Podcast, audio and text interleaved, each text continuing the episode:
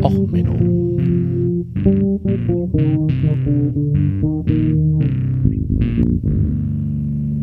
Der inkompetente Podcast über Dinge aus Militär, Technik und Computer, die so richtig in die Hose gingen. Herzlich willkommen zu Och Menno, Folge 25, Some Kind of Monster oder wie Opa Hoppenstedt sagen würde, früher war aber mehr Monster. Hallo liebe Kinder. Heute werden wir in dieser Sendung mit dem Monster mal über berühmte Monster der Geschichte reden und vielleicht einige davon kaputt machen.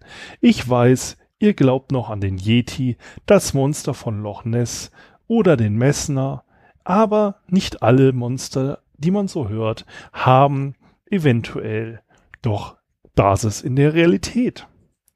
Das erste Monster, auf das wir uns heute stürzen werden, ist Nessie. Das sympathische Monster im Loch Ness in Schottland. Nun, da gibt es nämlich eine neue Entwicklung. Es gibt die Webseite lochnasshunters.com. Dort hat ein Team aus Wissenschaftlern, hauptsächlich aus Neuseeland, sich gedacht, okay, es gibt die sogenannte Environment, Environmental DNA. Also DNA, die einfach ins Wasser abgegeben wird.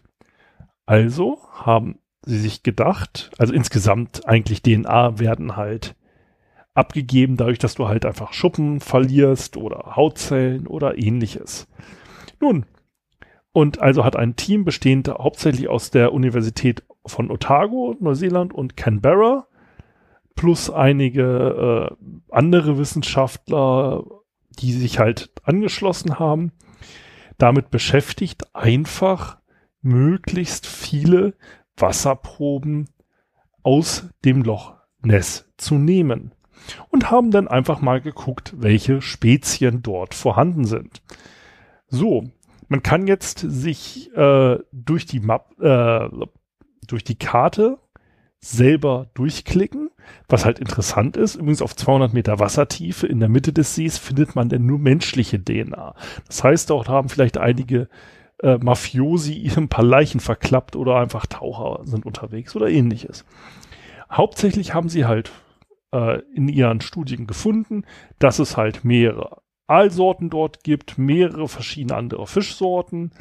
Aber man hat halt als Vermutung immer gehabt, es könnte ja ein Plesi Plesiosaurus sein oder halt große Welse oder Haie. Also erstens haben sie festgestellt, also Dinosaurier sind dort im See nicht vorhanden. Also auf jeden Fall DNA-mäßig. Wenn wir jetzt einen Dinosaurier haben, der ohne DNA funktioniert, dann könnte er vorhanden sein.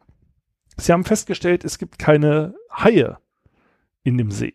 Okay, also ist auch kein Hai Nado vorbeigekommen und die Kollegen vom Hai Podcast haben halt auch hier nichts zu suchen in dieser Folge. Grüße trotzdem. Und es gibt keine großen Wälse oder Wälse insgesamt. Gut, es gibt halt die Möglichkeit, man könnte theoretisch, also der größte europäische bekannte Aal sind halt ungefähr zwei Meter. Man könnte jetzt annehmen, dass es eine Mutation gibt und der Aal vielleicht vier Meter lang wäre. Das könnte so einige von den Sichtungen erklären. Aber insgesamt gibt es halt eine schöne Webseite, aber keine Beweise, dass Nessie existiert, beziehungsweise nur das, was halt quasi gefunden wurde. Insgesamt recht interessant, kann man mal durchgucken. Aber insgesamt ist damit leider Nessie begraben und in ein feuchtes Grab zu den Aalen gelegt worden. Nun, ein anderes Monster, das jetzt zu Grabe getragen werden muss, ist der klassische Tyrannosaurus Rex. Nun, wir haben ja alle immer die Szenen aus Jurassic Park im Kopf, wo er langsam, majestätisch, rührend das Auto angreift. Aber Wissenschaftler haben erstens festgestellt, dass er wahrscheinlich gestreift war anhand von Pigmentfunden und dass er höchstwahrscheinlich sich bewegt hat wie ein Emu, also durch die Vogelverwandtschaft und dass er wahrscheinlich mit Federn bedeckt war. Und basierend auf den bis jetzt veröffentlichten Forschungsergebnissen wird er wahrscheinlich auch nicht gerührt haben.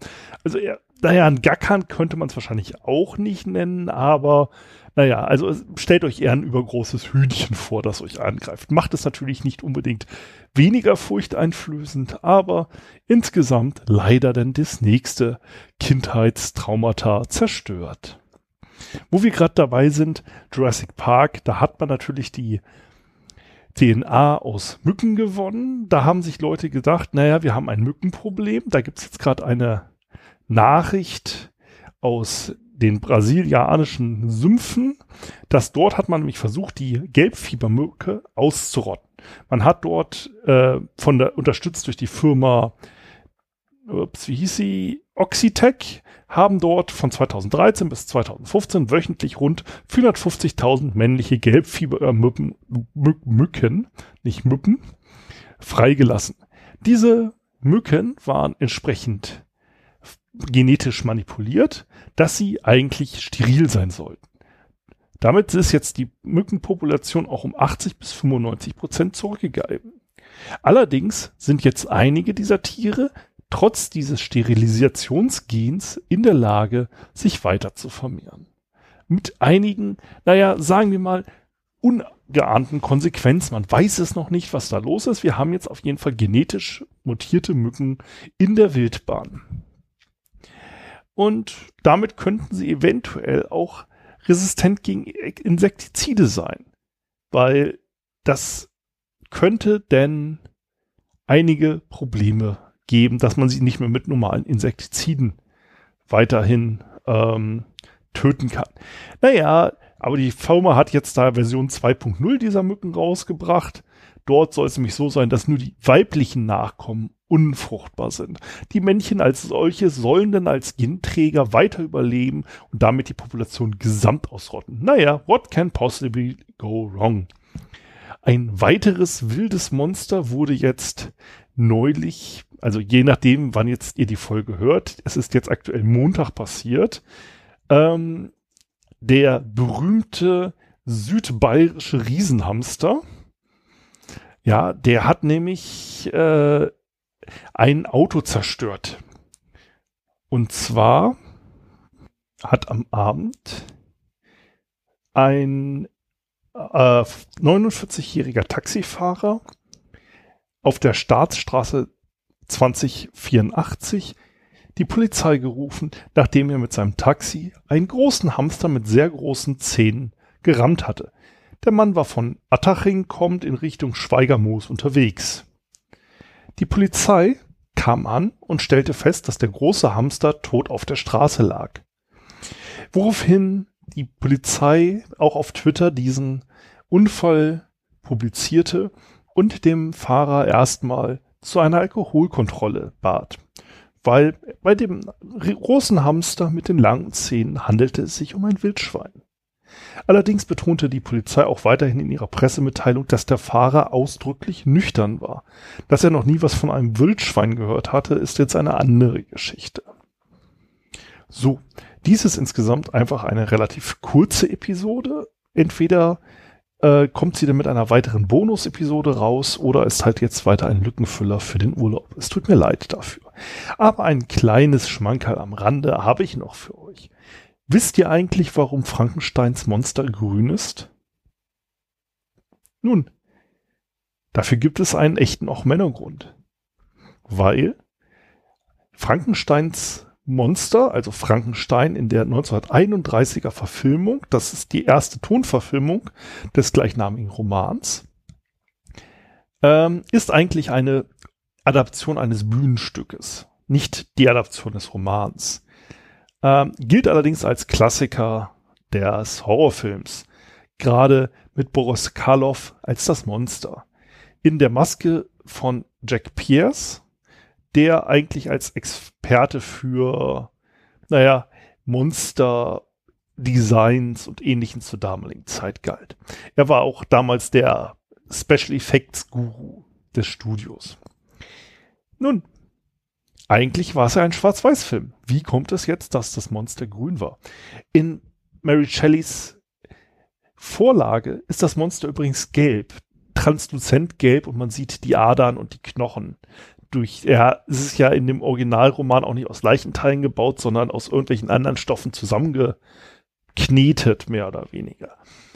Ähm, und halt aus, naja, Rohstoff, also aus dem Schlachthaus und aus dem Leichenhaus. Also irgendwie hat er so ein geheimes magisches Mittelchen, um da ähm, selber Materie herzustellen im Roman. Ich habe den Roman jetzt auch seit Ewigkeiten nicht mehr gelesen. So, und der ist halt im Original gelb oder gelblich.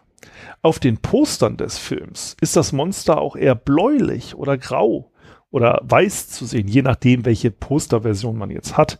Das war ja bei den Kinopostern damals nicht so ganz genormt und je nach Druckerei und so. Nun, man hat halt den, die Make-up-Geschichte natürlich für den, das damalige Medium bevorzugt angepasst. Und bei Schwarz-Weiß wirkt übrigens jede Hautfarbe unnatürlich dunkel bei den damaligen Filmverhältnissen und Beleuchtungen. Also, um eine möglichst bleiche Person zu generieren, musste man dort die Farbe Grün verwenden, weil die besonders gut das Licht reflektierte und entsprechend die Töne nicht wie rot schluckte und dadurch so dunkel wirkte. Und deswegen war halt die Maske, die der Herr Kalko äh, Karloff äh, aufkriegte, halt für den Schwarz-Weiß-Film grün. Die Maskenversion für die Standbilder, die man halt machte für die Promotion, war dann halt auch eher weißlich-bläulich für die Farbbilder. Man hatte allerdings auch, wie es damals schon üblich war und wie heutzutage auch, einige Behind-the-Scenes-Fotos gemacht. Man hatte also extra Farbfotos angefertigt für die Promotion. Die waren dann halt auch mit naja, blau-weiß-Ton des Monsters. Und jetzt hat aber der Fotograf noch einige Behind-the-Scenes-Fotos gemacht. Darauf war jetzt das Monster grün. Und dies hatte sich dann halt so ein bisschen verbreitet und wurde dann nach und nach immer populärer, gerade denn in den Zeichentrickserien, die dann so um Scooby-Doo rum und ähnliches, da wurde er dann halt hauptsächlich grün gezeigt als Frankensteins Monster. Und das hat sich jetzt bis heute im Volksmund relativ gut gehalten und somit ist auch Frankensteins Monster grün. Naja, ich hoffe, ihr seid mir immer noch grün nach dieser recht kurzen Folge. Wie gesagt, ein kleines Ochmenno aus der Welt der Monster, ein kleines Potpourri an Misskonzeptionen und Aufklärereien. Ich wünsche euch erstmal einen schönen Tag. Bis demnächst. Alles Gute, euer Sven.